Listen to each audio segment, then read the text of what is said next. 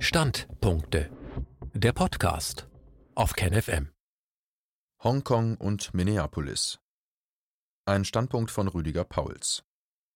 Zwei Städte stehen im Zentrum der weltweiten Aufmerksamkeit.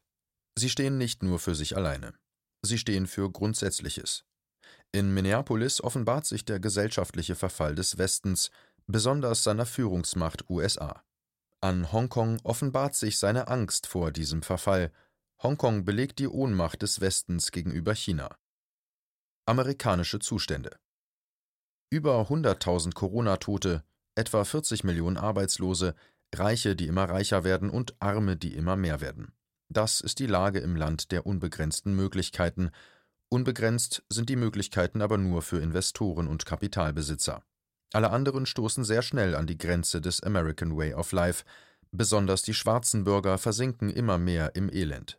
Ihre Zahl an den Arbeitslosen ist mehr als doppelt so hoch wie ihr Anteil an der amerikanischen Bevölkerung. Dasselbe Verhältnis gilt auch für ihre Toten durch die Corona-Epidemie und durch Polizeigewalt. Im Mutterland der westlichen Werte scheinen diese für einen Großteil der eigenen Bevölkerung nicht zu gelten. Die Menschenrechte, denen die USA nicht nur unter Trump immer wieder gegenüber Russland und China Geltung verschaffen wollen, wären für die Wortführer im Weißen Haus am leichtesten im eigenen Land umzusetzen. Von Guantanamo ganz zu schweigen, das mittlerweile aus der westlichen Menschenrechtsheuchelei ganz verschwunden ist. Nicht, dass dieses Problem gelöst wäre, es interessiert die Wortführer nicht mehr, auch nicht die Alternativen. In Minneapolis entladen sich Wut und Verzweiflung über die gesellschaftlichen Verhältnisse, aber nicht nur dort. Dass der wiederholte Tod eines schwarzen US-Bürgers durch Polizeigewalt eine solche Welle der Empörung auslöste, macht deutlich, dass es sich um ein landesweites Problem handelt. Die amerikanische Gesellschaft zerfällt unter dem Druck der Arbeitslosigkeit, der miserablen Gesundheitslage, dem zehntausendfachen Sterben infolge von Corona, dem Verfall der Städte und Infrastruktur, der Kriminalität, dem Niedergang der Industrie und zunehmend auch der Landwirtschaft. Die USA erscheinen immer deutlicher als ein aufgeblasener Heißluftballon, aus dem die Luft entweicht. Unangemessen.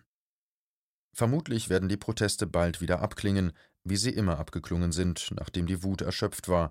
Sie laufen sich tot, weil es kein klares Ziel gibt und vor allem, es gibt keine Organisation, die wie zu Zeiten von Martin Luther King und der Bürgerrechtsbewegung den Protest bündeln und ihm eine Stoßrichtung geben könnte. Die Gruppen in den einzelnen Städten scheinen im Moment noch weitgehend für sich zu agieren. Es ist ein spontaner Protest, hervorgerufen durch ein aktuelles Ereignis.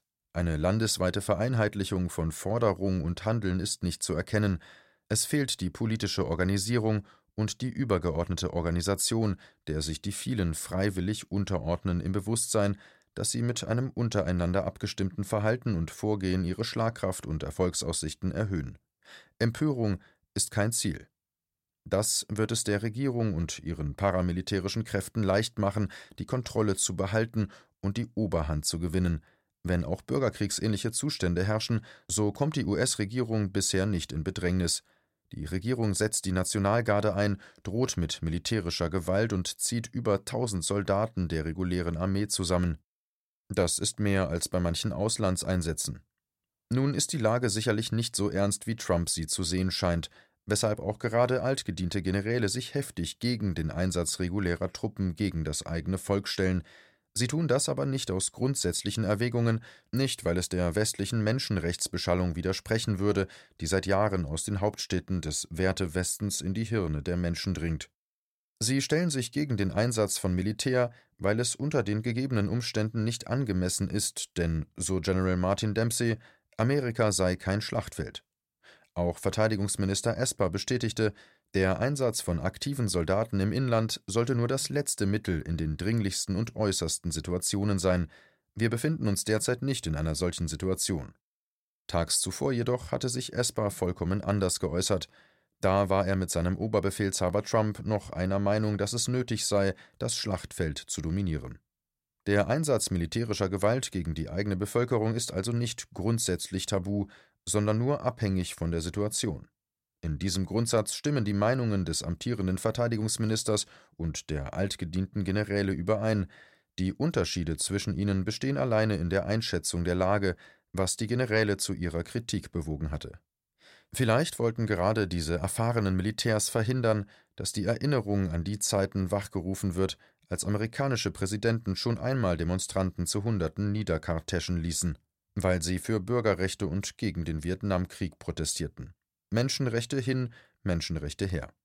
Seinerzeit hielt man es anscheinend der Situation angemessen, auf das eigene Volk zu schießen, Wären also die Umstände heute andere, hätte selbst das hohe Gut der Menschenrechtsorientierung, das man immer wieder gerne anderen Staatsführern unter die Nase reibt, kein Hindernis dargestellt, nicht doch auf das eigene Volk anzulegen.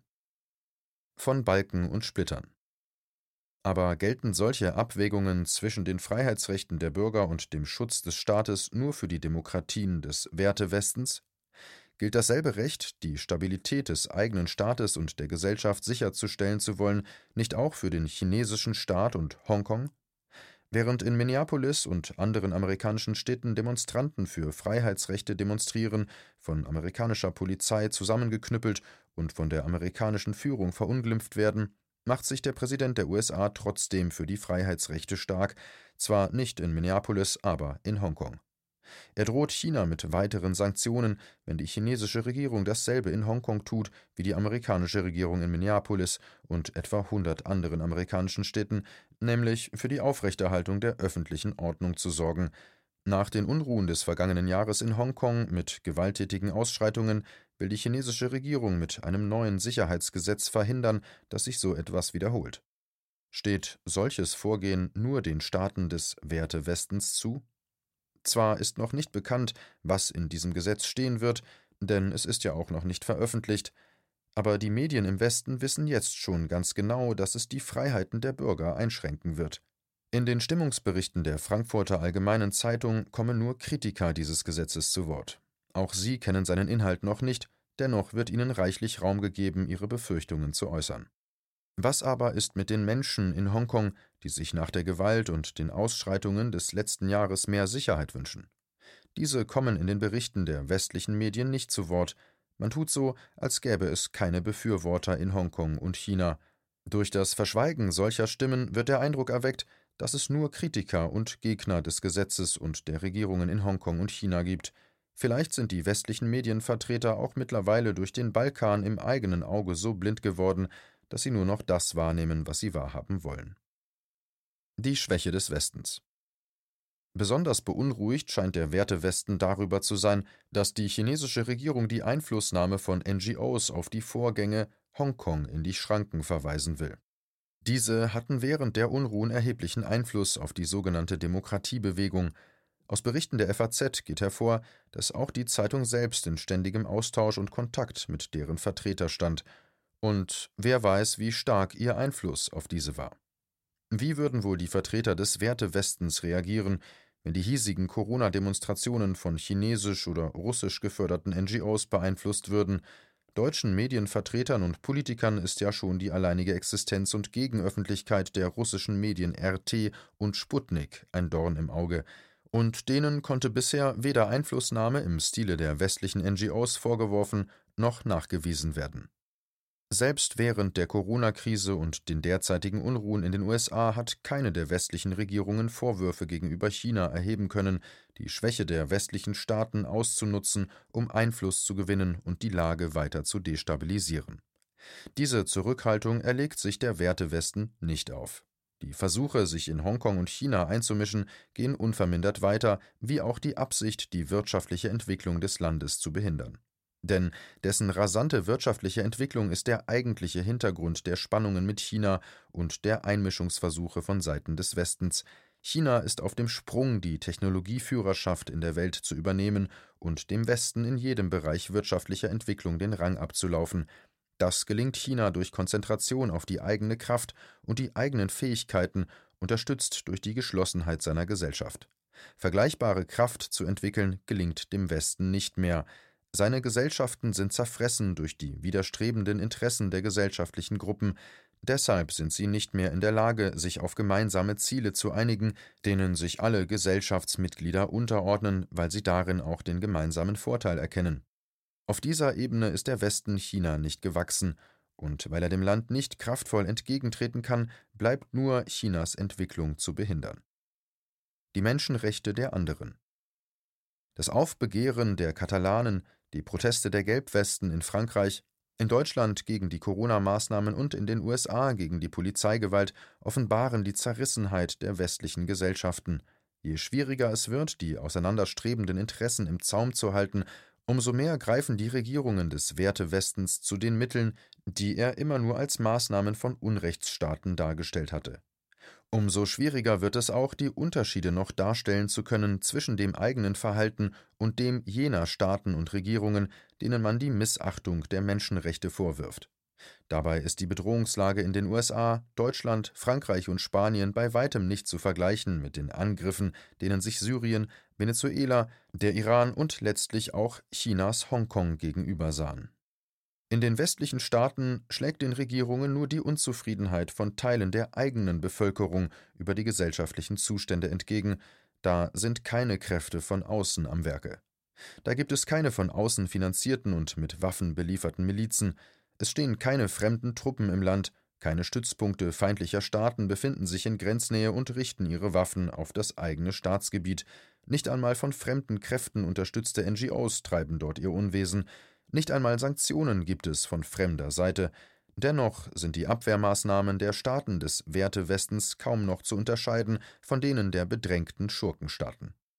Aber trotzdem fühlt sich keine andere Regierung aufgerufen, die Staaten des Wertewestens zur Ordnung zu rufen, wenn diese ihre Bürger wie Feinde behandeln, Weder China, Russland, Venezuela, Iran, Syrien, Nordkorea, Libyen oder all die anderen Staaten maßen es sich an, den westlichen Staaten Lektionen zu erteilen, Vorschriften zu machen oder sie zu ermahnen, sich nach Wertvorstellungen zu verhalten und zu richten, die von außen an sie herangetragen werden.